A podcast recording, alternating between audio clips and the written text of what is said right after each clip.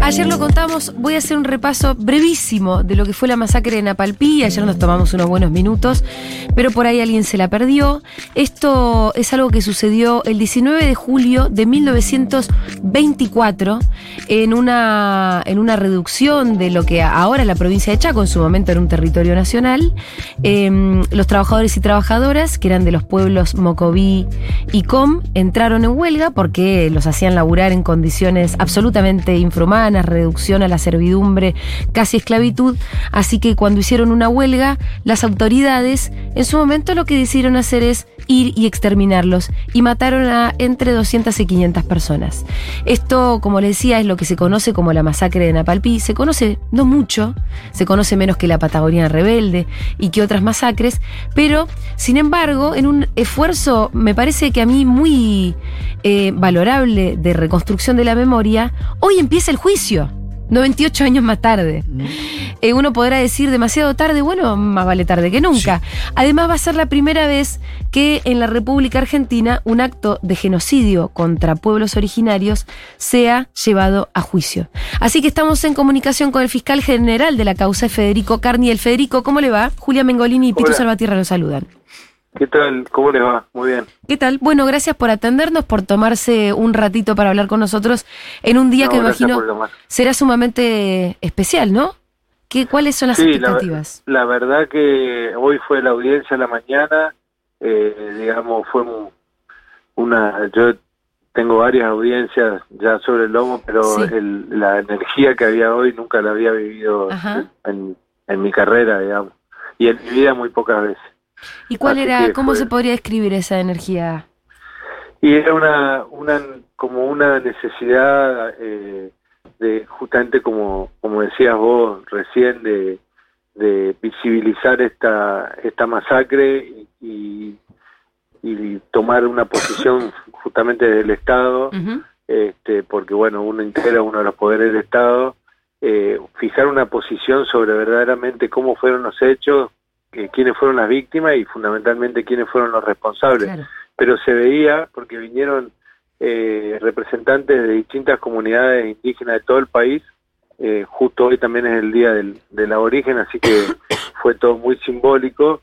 Y yo notaba, por ejemplo, al momento en que nosotros hicimos el, el alegato de apertura del juicio, hubo un, silencio, digamos, eh, que la verdad, con mucho respeto y con muchas ganas de, de escuchar, ¿no? Em, le quería preguntar justamente porque la gente se debe estar preguntando, 98 años más tarde, creo que el sentido del juicio más o menos lo comprendemos, pero ¿cómo, quiénes son las partes del juicio y sobre todo quiénes van a ser los testigos? ¿Cómo se reconstruyen los hechos 98 años más tarde? Bueno, 98 años más tarde eh, hay varias, varios responsables por el tiempo transcurrido, digamos, ¿no? Digamos que esto fue un hecho silenciado, eh, de todas las maneras posibles. Eh, en el momento hubo una actuación judicial que, por supuesto, eh, con la teoría del enfrentamiento, solamente declararon policías, que creo que fueron cuatro cuatro testigos policías y dieron por cerrado el caso porque quedó la, o sea, la versión oficial era que era un enfrentamiento entre etnias y que, bueno, el resultado fue ese. Y eso es lo que lo que trascendió en el tiempo. Lógicamente, eh, la masacre de Napalpí es un, un, hecho aberrante que, que circulaba de voz en voz, sobre todo en, las este, comunidades este, aborígenes, se, se fue reconstruyendo la memoria de voz en voz y hubo mucho, muchas personas, muchos científicos, historiadores, sociólogos, antropólogos que, que dedicaron su tiempo y su profesionalidad a este tema. Lo que pasa es que, bueno, lo que nosotros pensamos desde la Fiscalía cuando iniciamos de oficio esta, esta investigación era que había que darle un marco jurídico, digamos, ¿no? Porque si bien el relato histórico y científico tiene una rigurosidad eh, impresionante, uno tal vez leyendo a cualquiera de los autores que nosotros vamos a mencionar ahora eh, en el juicio, que están todos citados como testigos, podría reconstruir la historia, digamos, desde esa óptica. Pero hace falta también un, un documento jurídico, como con una sentencia, donde fije concretamente eh, las posiciones, digamos, ¿no? Como te decía hoy, quiénes, participaron, quiénes fueron las víctimas y, fundamentalmente los responsables.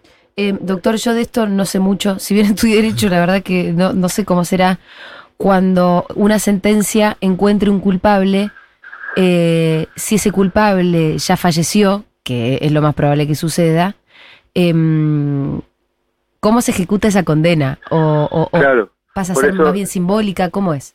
Yo me cuidé en decir responsable y no culpable, digamos, porque lógicamente eh, la responsabilidad, según la teoría del caso nuestra de la Fiscalía, no es otro que el Estado, digamos, en su conjunto, porque fueron los que participaron de la represión eh, en aquel mes de julio del año 1924.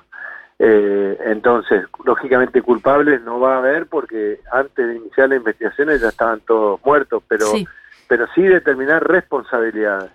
Es decir, el Estado argentino se comprometió ante el concierto internacional a investigar todo este tipo de, de, crímenes, que son crímenes que van más allá de un delito común, que atentan contra toda una, una comunidad, una etnia, un grupo determinado, como en este caso eh, las etnias Mocoí y, y Cuom. Sí.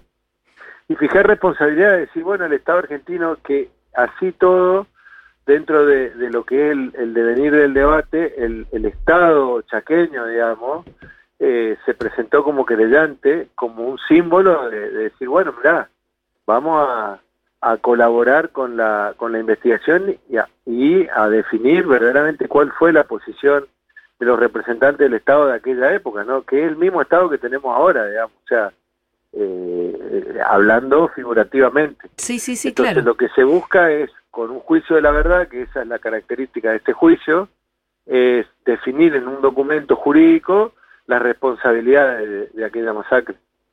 Em, ¿Hay algún testigo? se entendió, perfectamente, sí, sí, claro. ¿Hay algún testigo directo que haya sobrevivido? Porque por ahí leyendo un poquito, ayer, ayer pasábamos em, el audio de Melitón Enrique, que en su momento había cumplido en el año 2008 107 años. Pero por ahí eh, también estaba Rosa Grilo, que parece que tenía 114 años. Yo no sé si en algún lugar Rosa Grilo está viva todavía. Está viva. La, la, idea sería que ella, porque esta audiencia se va a desarrollar en distintos lugares. Una de las audiencias nosotros vamos a ir al interior del Chaco para que eh, todos los descendientes, digamos, de, de, los, de las víctimas puedan trasladarse lo menos posible, es decir, un poco como que nosotros vamos hacia los lugares donde están ellos y la idea sería que Rosalilo concurra y dé su testimonio, lógicamente, con todos los cuidados del caso, eh, pero hoy, por ejemplo, en la primera audiencia se pasó el video de su declaración, sí. eh, previendo que ella no pueda ir, entonces ya queda el testimonio de ella incorporado a la causa. Es la única que queda. Sí, es la única sobreviviente que habrá sido una niñita en ese momento. Y sí, hoy contó, dijo, le costó mucho contar porque hasta el momento en que fue que tomó su declaración ella tenía recuerdos, eh, ella decía del horror, decía ella que no se quería acordar, que, estaba haciendo un esfuerzo porque cada vez que se acuerda de eso, este, ella sufría mucho porque fue en el momento en que empieza la balacera el abuelito de ella y, la agarra a ella y, y, a la mamá y los, los mete en el monte, digamos, porque dice que, eh, según el relato de ella, eh, para la masacre se utilizó un avión. es la primera vez que se utiliza un avión para reprimir fuerzas, eh, para no fuerzas, para reprimir civiles, digamos. La segunda vez fue en la en la revolución del 55, en la, de la Plaza de Mayo, y la tercera vez fue en los vuelos de la muerte, digamos.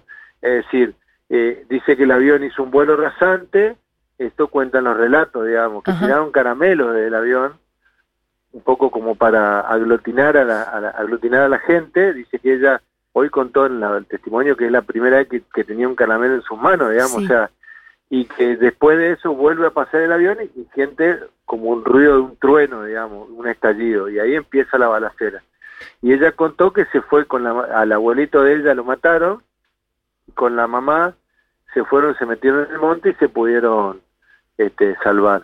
Así que bueno, un testimonio, la verdad que eh, escalofriante. Uno puede decir también fue hace 98 años, pero eh, la verdad que, bueno, a mí por lo menos me llegó me, me caló hondo, digamos, ¿no? Sí, sí, eh, nosotros también estamos conmovidos, pero además orgullosos de que este sea un país que se proponga también la reconstrucción de la memoria de acontecimientos que sucedieron hace 98 años.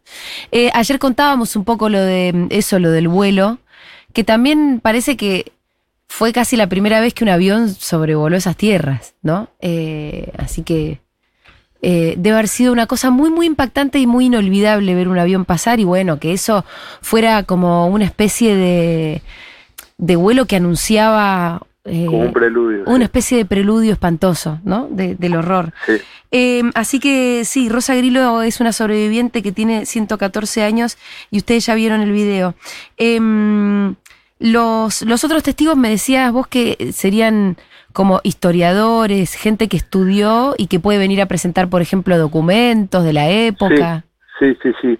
Eh, hay descendientes de, de, víctimas que van a ir a declarar a, una localidad llamada Machagay, que está a 100 kilómetros de resistencia, y después nos trasladamos a, Buenos Aires, ahí en la ex ESMA, nos cedieron el espacio para, para hacer las audiencias de allá el 10 y el 12 de, mayo, y bueno, y ahí van a, van a ir a declarar todos los, los científicos, digamos, que, que trabajaron sobre esto. Ahí, por ejemplo, está Alejandro Covelo, que que escribió un libro, Batalla Aérea, que él cuenta un poco cuál fue el, tema del avión, ya que tomamos el tema. Sí. Eh, él hizo todo un estudio de, de, sobre el tema de los usos de los aviones las distintas etapas de la historia. Después, bueno, hay un montón de testigos. la semana que viene declaran acá en Resistencia los historiadores del Chaco, sí. que son muchos y que han, han eh, hecho un trabajo encomiable de recopilación de datos y eh, y de cuestiones históricas.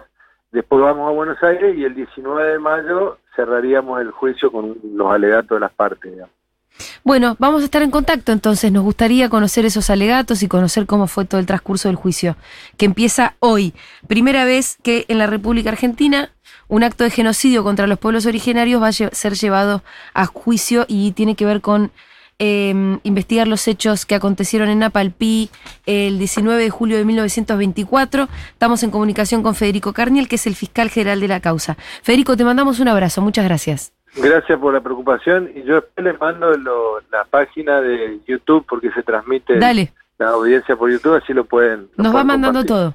Dale, Federico. Un abrazo enorme. Gracias, hasta luego. Bueno, Federico Carniel, fiscal general de la causa de la masacre de Napalpí.